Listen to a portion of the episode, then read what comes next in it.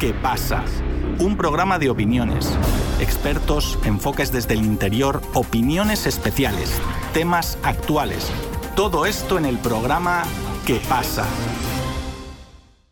El Tribunal Superior Electoral de Guatemala oficializó los datos de la segunda vuelta de los comicios del 20 de agosto, reconociendo a Bernardo Arevalo del Movimiento Semilla como presidente electo. Sin embargo, mientras el tribunal estaba reunido analizando los datos, el registro de ciudadanos, que depende del mismo organismo, decidió suspender la personería jurídica del movimiento Semilla, acatando un fallo de un juez. La transición política se complica más aún, ya que la candidata que perdió en la segunda vuelta, Sandra Torres, publicó un comunicado de su partido UNE, en el que no reconoce la oficialización de los resultados por una lluvia de anomalías en el proceso. Nuestro compañero Sebastián Tapia continúa con más detalles desde Buenos Aires, Argentina. Muchas gracias, Víctor. Mediante una conferencia de prensa realizada este 28 de agosto, los magistrados del Tribunal Superior Electoral de Guatemala declararon la validez de la segunda vuelta electoral y nombraron a César Bernardo Arevalo de León y a Karina Herrera Aguilar como presidente y vicepresidenta electos, respectivamente. Sin embargo, no todo fue alegría para los partidarios del movimiento Semilla, que llevó a Arevalo a ganar la elección.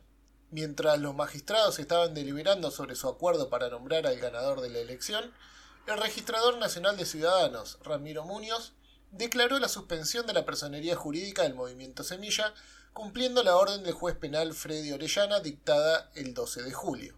La suspensión fue pedida por el fiscal especial Rafael Curruchiche, debido a una investigación que indaga sobre las firmas que autorizaron la creación del partido. El juez Orellana había otorgado la suspensión pero la Corte de Constitucionalidad había interrumpido la medida porque se encontraban en el periodo electoral.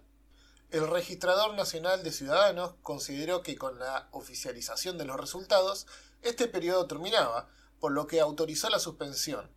Pero de acuerdo al Tribunal Superior Electoral, el periodo termina el 31 de octubre. Por este motivo, el movimiento Semilla presentó este 29 de agosto un recurso de nulidad contra la suspensión. La perdedora de la segunda vuelta electoral, Sandra Torres, de Unidad Nacional por la Esperanza, UNE, no se refirió al respecto, pero publicó en la red social X un comunicado de su partido en el que se critica al Tribunal Superior Electoral por oficializar los resultados antes de que termine el periodo electoral. El comunicado habla de una lluvia de anomalías en el proceso y sostiene que los candidatos ganadores no deberían ser adjudicados los cargos obtenidos por haber perdido la personería jurídica de su propio partido. Conversamos con Oswaldo Samayoa, abogado guatemalteco y profesor de la Universidad de San Carlos de Guatemala, sobre la situación política guatemalteca tras las elecciones presidenciales. Oswaldo, la suspensión del movimiento Semilla, ¿qué problemas puede traer para el periodo de transición? ¿Cómo afecta la asunción de nuevas autoridades? Finalmente, la suspensión del movimiento Semilla es una suspensión que tiene una nulidad de pleno derecho, porque la resolución, el registrador de ciudadanos está diciendo que el periodo electoral ya finalizó. Sin embargo, el periodo electoral no puede finalizar sino hasta que así lo decrete el Tribunal Supremo Electoral. Y esto normalmente, de acuerdo al decreto 1-2003 de ese propio tribunal, debe de suceder el 31 de octubre del presente año por lo tanto, la resolución que emitió el registrador de ciudadanos tiene esa nulidad que entiendo el partido Semilla el día de hoy ha, presentado. De tal cuenta que no podemos hablar que traiga un problema al periodo de transición, porque además el Tribunal Electoral ya emitió el acuerdo por el cual designa a Bernardo Arevalo y Karin Herrera como presidente y vicepresidenta electos para este inicio del periodo de transición. Sí podría llegar a afectar la asunción de nuevas autoridades si solo si, digamos, le diéramos validez a esa resolución y, la afectación que tendría sería sobre los diputados electos de la bancada Semilla o del partido Semilla en este caso.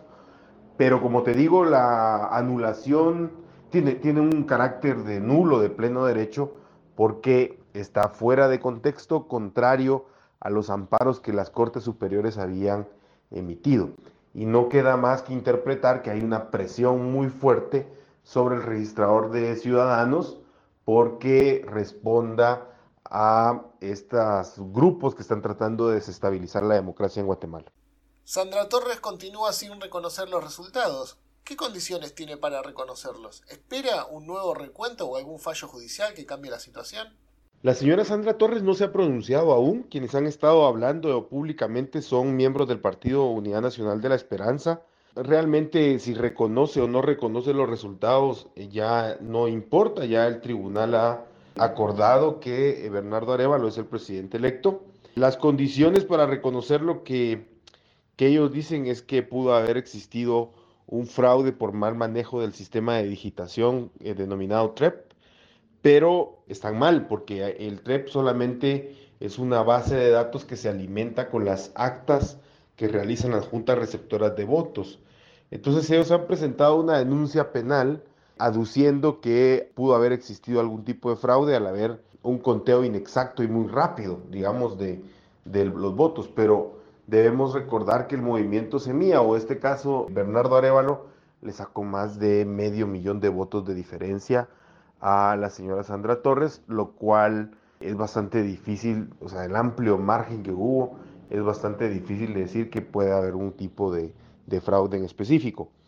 Ya se realizaron los procedimientos legales de impugnaciones que se pueden hacer sobre las juntas receptoras de votos la Unidad Nacional de la Esperanza no presentó ninguno finalmente frente a las juntas departamentales, por lo cual el conteo queda fijo y queda definido y esto parece más un tema de contribuir a la inestabilidad democrática.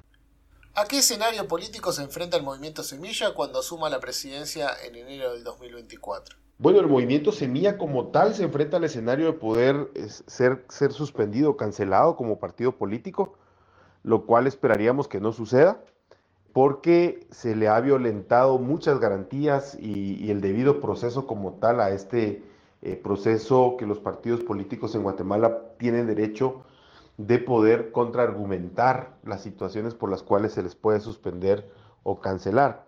Bajo ese tema, suponiendo que quedara suspendido o cancelado, el escenario político que más le perjudica se encuentra en el Congreso, porque los 23 diputados que fueron electos por ellos no, podrían conformar bancada como, como partido político y al no conformar bancada no podrían asumir algunas comisiones legislativas o ser parte de la Junta Directiva del Congreso.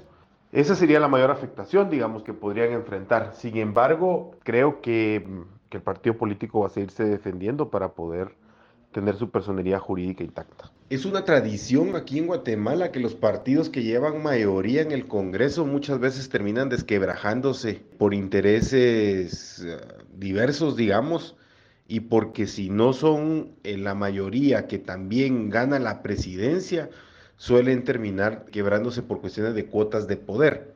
En este caso, el partido Vamos, que es el que ganó 39 diputaciones de las 160, es la bancada mayoritaria, pero desde ya se sabe que empezaron fragmentaciones.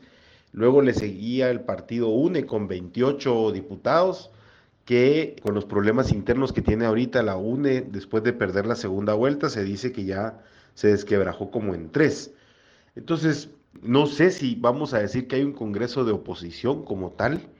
Sí hay un Congreso de aproximadamente 97 personas muy conservadoras pero eso no quiere decir que no sean personas con las que se pueda negociar y se pueda articular por iniciativas legislativas adecuadas, de progreso, que el, que el presidente pueda necesitar para su gestión en determinado, en determinado momento. Entonces creo que, que el contexto legislativo de los primeros meses puede ser complejo, pero no quiere decir que los cuatro años vayan a ser así sino que pueden darse escenarios en donde los diputados del movimiento Semilla puedan encontrar articulación, coordinación y negociación en determinado momento.